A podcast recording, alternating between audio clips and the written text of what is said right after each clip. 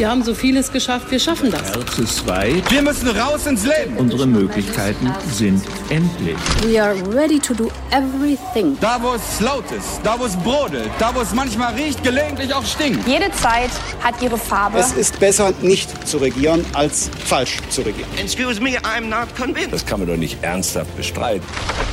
Hauptstadt der Podcast Spezial mit Michael Brücker und Gordon Ripinski. Direkt von der Pioneer One.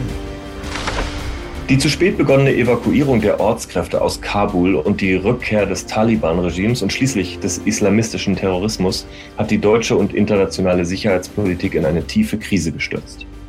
Lange als richtig angesehene Prinzipien wie der Aufbau von staatlichen Strukturen, von Bildungseinrichtungen und letztlich ja auch die Implementierung von Demokratie in zuvor autoritären Staaten gelten nach Afghanistan als grundsätzlich gescheitert. Guten Abend, liebe Zuhörerinnen und Zuhörer zu diesem Hauptstadt-Podcast Spezial, zu dem drängenden außenpolitischen Thema dieser Zeit. Mein Name ist Gordon Ripinski und ich freue mich sehr, dass Sie dabei sind. Was kann die deutsche und internationale Sicherheitspolitik aus dem Einsatz am Hindukusch lernen? Welche sind die Konsequenzen für die laufenden Missionen, für Mali oder für weitere noch nicht begonnene Einsätze? Und was bedeutet das Scheitern in Afghanistan für das Vorhaben verschiedenster Bundesregierungen, Deutschland international in eine verantwortungsvollere, aktivere Rolle zu begleiten? Das alles diskutiere ich jetzt mit einem, der sich wirklich auskennt, weil er den Afghanistan-Einsatz in den unterschiedlichsten Rollen aus der Nähe begleitet hat. Mit dem ehemaligen SPD-Chef, Vizekanzler und Außenminister, mit Sigmar Gabriel.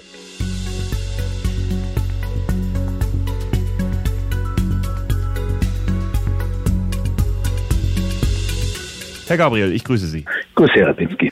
Herr Gabriel, die Evakuierung der Bundeswehr aus Kabul ist beendet. Einige tausend Ortskräfte und ihre Familien konnten gerettet werden, aber viele mussten auch zurückbleiben. Was fühlen Sie in diesem Moment? Ja, ich bin wahrscheinlich so entsetzt wie viele andere, die diesen Krieg und die Entwicklung in Afghanistan in den letzten Jahren mitverfolgt haben. Ich meine, es sind nicht nur weiter viele Helferinnen und Helfer, Afghanen, die dort zurückbleiben und die jetzt Angst davor haben müssen, weil sie uns geholfen haben. Und soweit ich weiß, sind auch Bundesbürger noch vor Ort. Ich habe zum Beispiel einen Hilferuf für Deutschlehrerinnen und Deutschlehrer äh, bekommen, die dort äh, vor Ort sind äh, und von denen unklar ist, ob man sie alle oder wenigstens zum Teil bereits transportieren kann bis zum Ende der Bundeswehrmission. Also das ist schon bitter und eigentlich eine große Schande für, nicht nur für Deutschland, sondern für den ganzen Westen, der ein Land im Chaos zurücklässt. Ist es vertretbar als Staat in einer solchen eskalierenden Lage zu sagen, es ist zu gefährlich, wir müssen raus, auch wenn noch Bundesbürger vor Ort sind? Das ist eine ganz schwere Güterabwägung, die die Verantwortlichen dort in der Politik machen müssen, denn die Entscheidung drin zu bleiben, äh, damit riskiert man mit hoher Sicherheit das Leben von Angehörigen der Bundeswehr und der Streitkräfte. Äh, Im Grunde ist es äh, zu spät, in so einer Situation überhaupt vor so eine Alternative gestellt zu werden. Die Frage ist ja, warum äh, ist nicht seitdem die Amerikaner gesagt haben, sie ziehen raus, das ja vor Monaten passiert, warum ist seitdem nicht eine solche Evakuierung vorbereitet worden und vielleicht auch verbunden worden mit einem für eine bestimmte Zeit höheren Einsatz an Soldatinnen und Soldaten vor Ort? Um einfach länger die Sicherung der Hauptstadt Kabuls und des Flughafens gewährleisten zu können. Was ist Ihre Einschätzung? Warum ist genau diese Entscheidung nicht früher gefallen? Lag es an den fehlenden Daten, an den fehlenden Informationen oder am fehlenden politischen Willen? Also man muss sich ja vorstellen, da ist seit 20 Jahren äh, die internationale Staatengemeinschaft vor Ort, die NATO, mit den besten Militärs, die wir haben. Der amerikanische General Petraeus war einer davon. Wir haben viele Angehörige der Bundeswehr dort. Wir haben den militärischen Abschirmdienst, wir haben den Bundesnachrichtendienst, die CIA, äh, die Amerikaner, die Franzosen, alle Geheimdienste sind dort. Und trotzdem sollen wir nach 20 Jahren völlig blind gewesen sein für die Schwäche der afghanischen Armee. Das zu glauben, fällt mir schwer. Dann müssten die alle ihren Job sehr, sehr schlecht gemacht haben. Das kann ja nicht sein, nachdem man 350.000 afghanische Sicherheitskräfte über Jahre ausgebildet hat, dass wir keine wirkliche Einschätzung haben über deren Kampfkraft, vor allem über deren Moral und über deren Zusammenhalt. Deswegen der Verdacht liegt nahe, dass das politisch nicht öffentlich gemacht wurde, die Schwäche der afghanischen Armee, weil man sonst natürlich den Abzug nicht hätte legitimieren können. Der Abzug ist ja unter anderem damit legitimiert worden, dass man gesagt hat, inzwischen sind wir im Aufbau der afghanischen Sicherheitskräfte so weit, dass die mit ein bisschen Begleitung von außen in der Lage sein werden, den Taliban standzuhalten. Da ist, äh, sind so Sätze gefallen wie Kabul halten wir noch drei, vier Jahre, gedauert hat es dann drei, vier Tage. Und all die Fragen, die jetzt kommen, die wären ja sofort aufgetaucht, wenn sozusagen die Berichte dargestellt hätten, wie schwach die afghanischen Sicherheitskräfte sind, wären sofort Menschen gekommen, hätten gesagt, ja, dürfen wir denn eigentlich abziehen? Überlassen wir das Land nicht dann dem Chaos? Machen wir nicht all das kaputt, was wir in den letzten Jahren aufgebaut haben, bis hin dazu, dass ein Land, das im Chaos versinkt, wie ein Magnet wirkt auf internationalen Terrorismus und dass sozusagen die terroristischen Strukturen, die ja wirklich zerschlagen wurden in Afghanistan, dass die dann wieder zurückkommen und es erneut bedrohen. Und deswegen glaube ich, es ist schwer zu verstehen und nachzuvollziehen, wenn gesagt wird, wir haben uns geirrt. Äh, wir wussten nicht, wie schwach die sind. Andererseits ist das politische Desaster, der politische Schaden natürlich maximal groß im Moment. Und wenn es andersrum gewesen wäre, dann hätte man vertreten müssen, dass dieser Einsatz immer weiter und immer weiter läuft. Auch das wäre ja keine gute Lösung gewesen, oder? Ja, das weiß ich eben nicht. Ich meine, ähm, ich finde die Einschätzung, die auch hohe Militärs haben, dass man sagt, die Amerikaner sind bis heute in Korea vertreten mit Tausenden von Soldaten nach, obwohl der Koreakrieg seit langem beendet ist. Nun kann man die Staaten nicht miteinander vergleichen.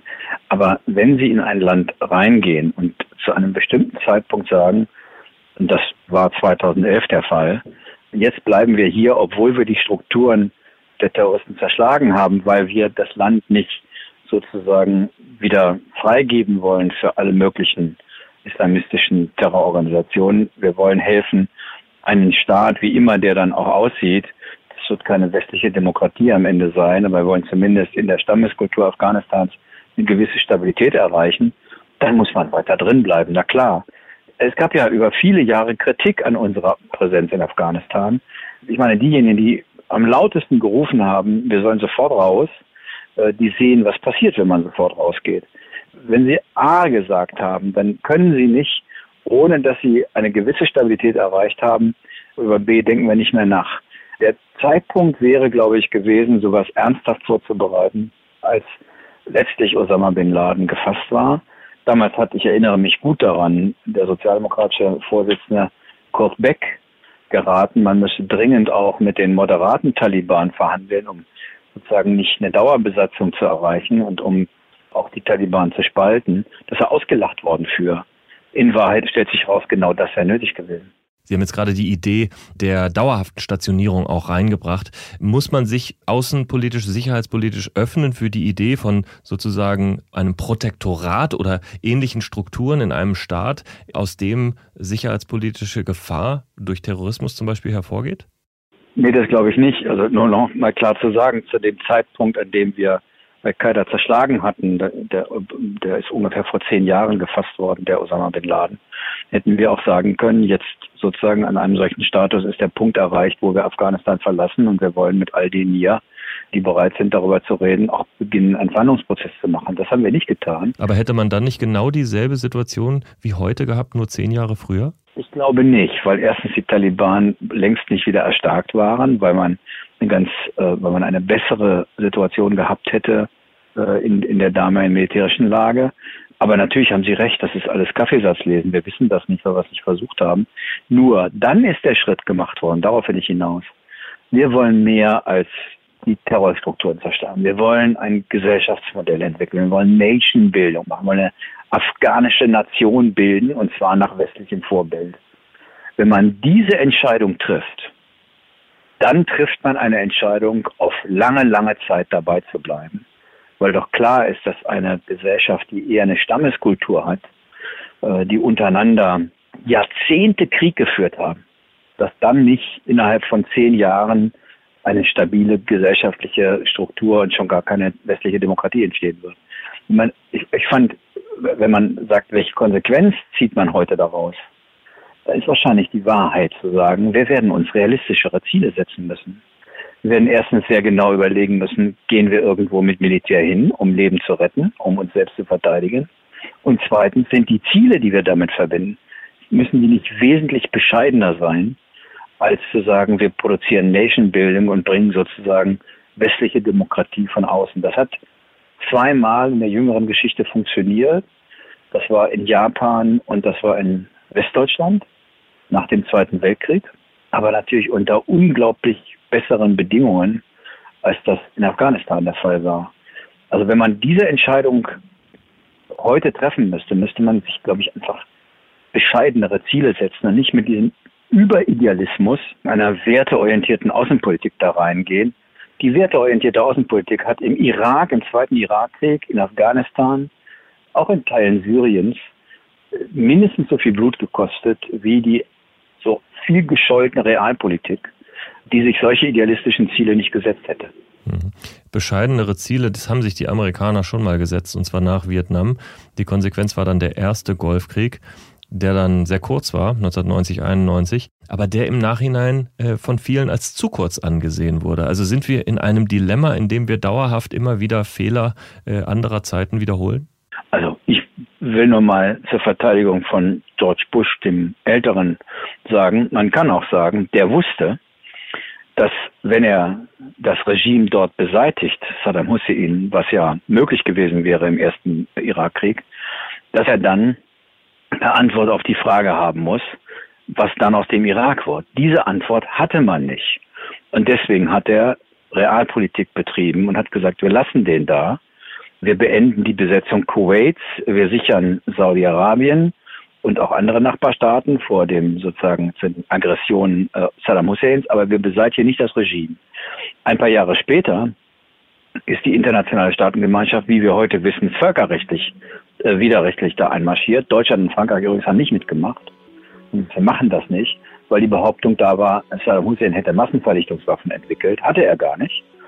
Und dann ist all das in Gang gesetzt worden, was dann bei ISIS geendet hat. Und das, das ist ein gutes Beispiel dafür, dass die Realpolitik des Vaters George Bush Senior deutlich weniger Chaos hinterlassen hat, deutlich weniger Tote als die idealistische Politik seines Sohnes George W. Bush.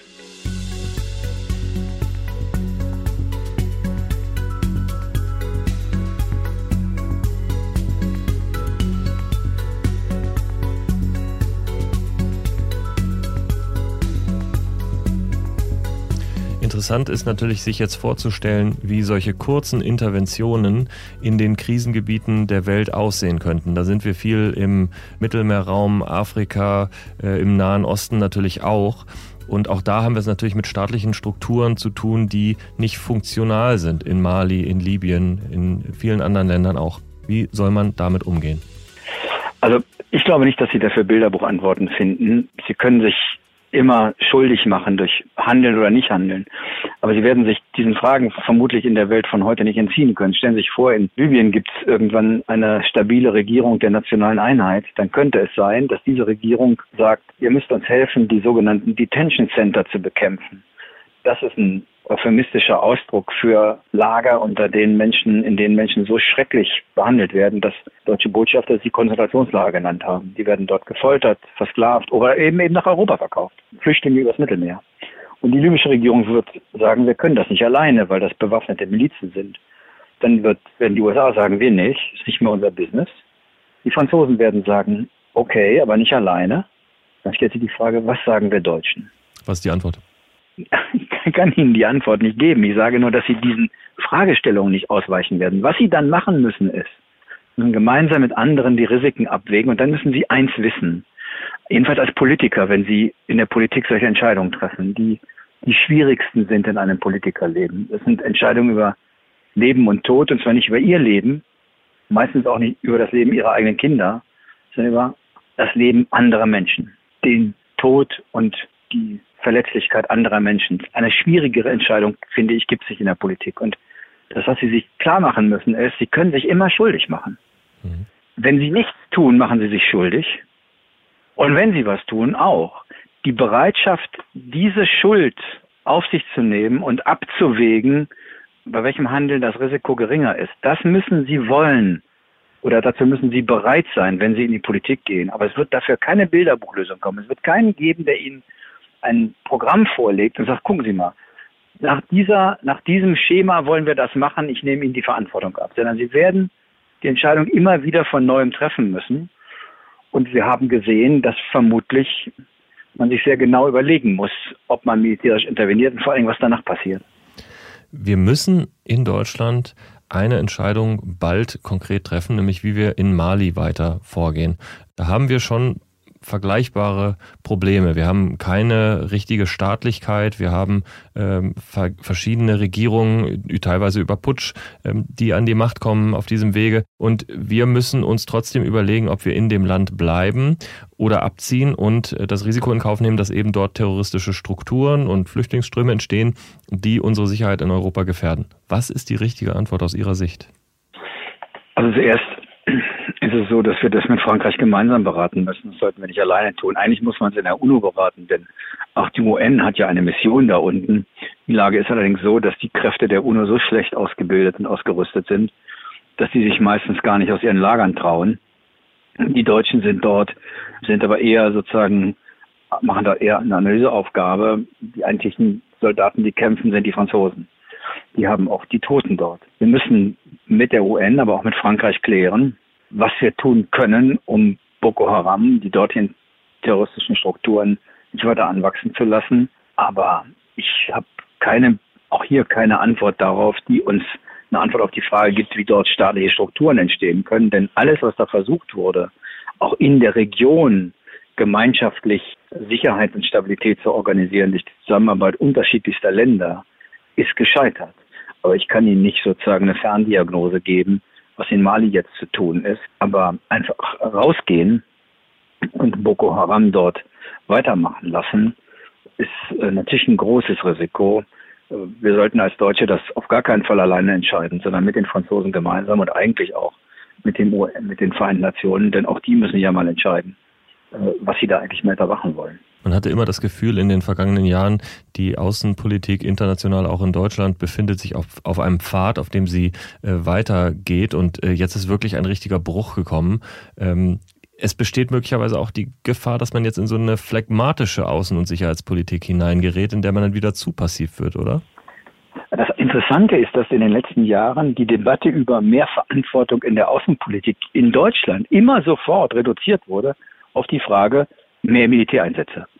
Das ist ein ganz komischer deutscher Reflex, dass wenn ein Bundespräsident oder eine Kanzlerin oder ein Außenminister sagt, Deutschland muss Führungsrollen übernehmen, muss bereit sein, sozusagen auch eine aktivere Außenpolitik zu betreiben, dass sofort am nächsten Tag die Debatte losgeht, wie viel Militär wir dafür eigentlich einsetzen müssen. Das ist eine Verkürzung der Debatte und zwar eine ziemlich gefährliche weil sie so tut, als ob sozusagen das Heil in Militäreinsätzen läge. Es gibt Situationen, in denen können sie nicht ohne Begleitung durch Militäreinsätze reingehen, weil sie sozusagen so gefährlich sind, dass sie das im Grunde wie im eigenen Staat, wenn so viele Gangster durch die Gegend laufen, dass sie ohne von denen bedroht zu werden kein Geschäft aufmachen können, dann brauchen sie jemanden, der da eingreift. Das ist in unseren Staaten die Polizei und das ist manchmal eine internationale Truppe auf Befehl und unter sozusagen Beschluss der Vereinten Nationen. Aber dass das darauf reduziert wird in Deutschland, dass die gesamte Wirtschaftspolitik,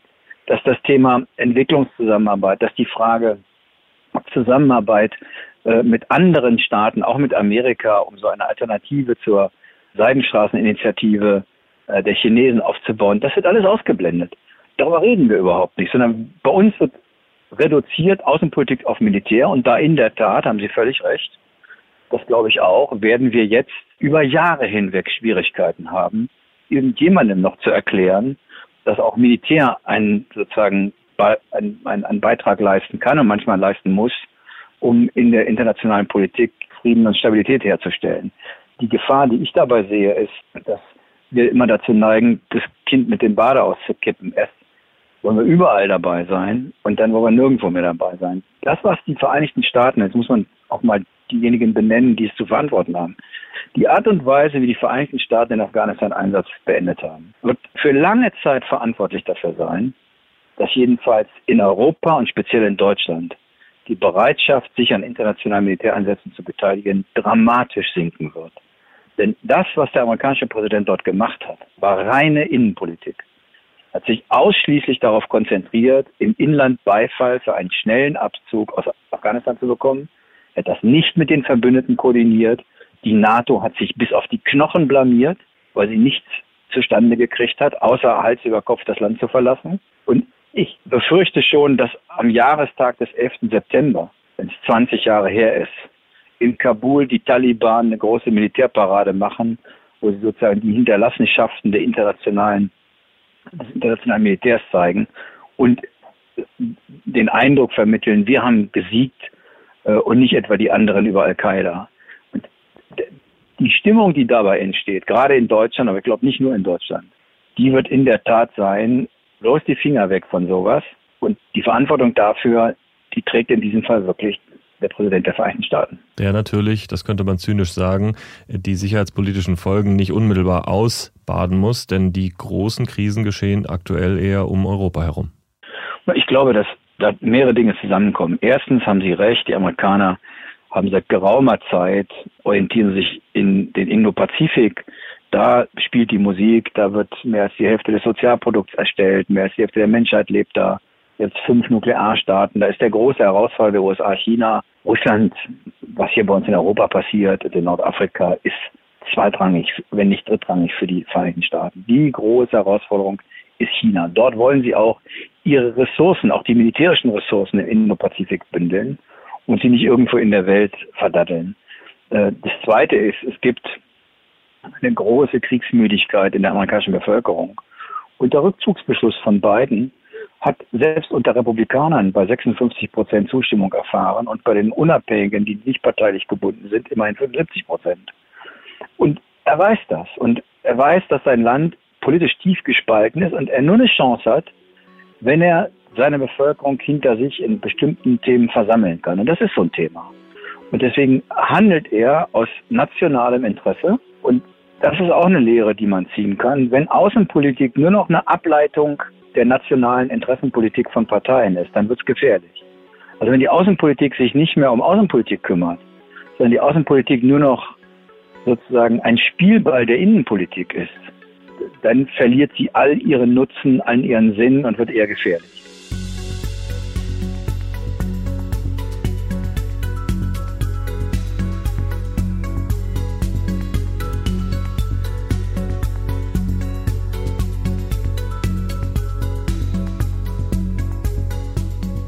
Einen Gedanken würde ich gerne nochmal aufnehmen. Sie haben die Seidenstraße angesprochen. Das ist quasi Außenpolitik durch Wirtschaftsbeziehungen, ein, ein auf Eigeninteressen basierendes Konzept, äh, was man vielleicht weiterdenken könnte als alternatives Werkzeug. Was aber natürlich bedeuten würde, dass man so eine engere wirtschaftspolitischere äh, Kooperation auch mit Ländern machen müsste, in denen es eben nicht die politischen Strukturen gibt, die eigentlich dafür notwendig wären. Trotzdem mehr in diese Richtung denken? Also, seien Sie mir nicht böse, aber das ist so, bevor wir mal den ersten Schritt gemacht haben, denken wir bereits daran, welche Probleme wir bekommen. Es gibt genug Länder in der Welt, die durchaus äh, unsere Vorstellungen von Demokratie teilen. In Zentralasien, in, in, auch in Afrika. Es sind nicht alles nur irgendwelche wild gewordenen Diktatoren oder Warlords, die da rumrennen. Und denen ein Angebot zu machen, dass wir statt der Chinesen ihnen eben nicht nur eigene Interessen bringen, sondern auch ausbilden, dass wir nachhaltig investieren, dass wir auf Umweltschutz achten, dass wir Menschenrechte achten, äh, dass wir Demokratie stärken. Warum wollen wir sowas eigentlich nicht versuchen? Und das kann attraktiv vor allen Dingen für die sein, die auf der Kippe stehen und denen bislang keiner hilft und die dann nur eine Hilfe haben, nämlich die der Chinesen. Da hat Biden einen vernünftigen Vorschlag gemacht, dieses Build Back Better äh, World mit der Idee, dass die Gemeinschaft der demokratischen Staaten mal genauso als Partner sich anbietet, wie das die Chinesen gegenüber vielen Ländern machen. Das finde ich vernünftig. Und natürlich wird man da auch zu Ländern kommen, die möglicherweise weit autoritäre Strukturen haben, als wir sie wollen. Und dann wird man anders als China Bedingungen knüpfen müssen an die Investitionen. Das ist ja gerade der Unterschied zu der chinesischen Variante. Aber dass wir überhaupt mal in den Wettbewerb gehen und, und nicht immer nur jammern darüber, dass China eine Strategie hat, finde ich einen komischen Vorwurf, jemanden dafür zu beschimpfen, dass er eine Strategie hat.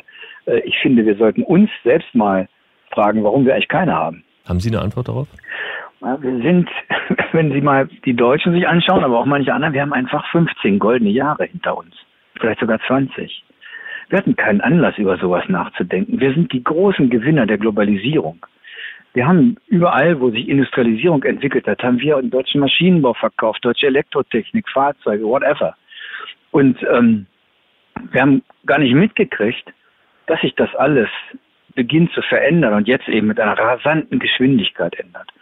Manchmal habe ich das Gefühl, wir sitzen so im Auge des Orkans, da ist ja immer windstill. Aber man kann eben schnell an den Rand geraten und dann durch die, durch die Gegend geweht werden von diesen enormen Veränderungen in der Welt. Äh, und wir merken, dass in der Technologie immer mehr Wertschöpfung geht auf die Datenplattformen, weg vom Produkt. Wir beherrschen die Produkte, aber die Datenplattformen beherrschen äh, fünf amerikanische Konzerne und einige chinesische Konzerne. Das heißt, auch in der Ökonomie verlieren wir an Kraft. Wir sind in der Digitalisierung weit hinten, vielen anderen Fragen auch. Also deswegen glaube ich, wir haben einfach nicht gemerkt, was da in der Welt passiert, von den geoökonomischen und geopolitischen Veränderungen ganz zu schweigen.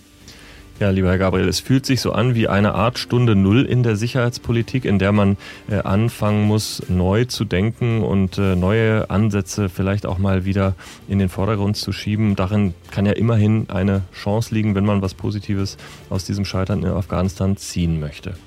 Ich glaube, dass Sie wirklich recht haben. Es ist eine Zäsur, ja, eine wirkliche historische Zäsur hm. äh, in diesem doch noch relativ jungen Jahrhundert. Und es ist noch nicht klar, welche Konsequenzen wir daraus ziehen werden. Herr Gabriel, ich danke Ihnen herzlich für das Gespräch. Hauptstadt, der Podcast mit Michael Bröker und Gordon Ripinski. Direkt von der Pioneer One.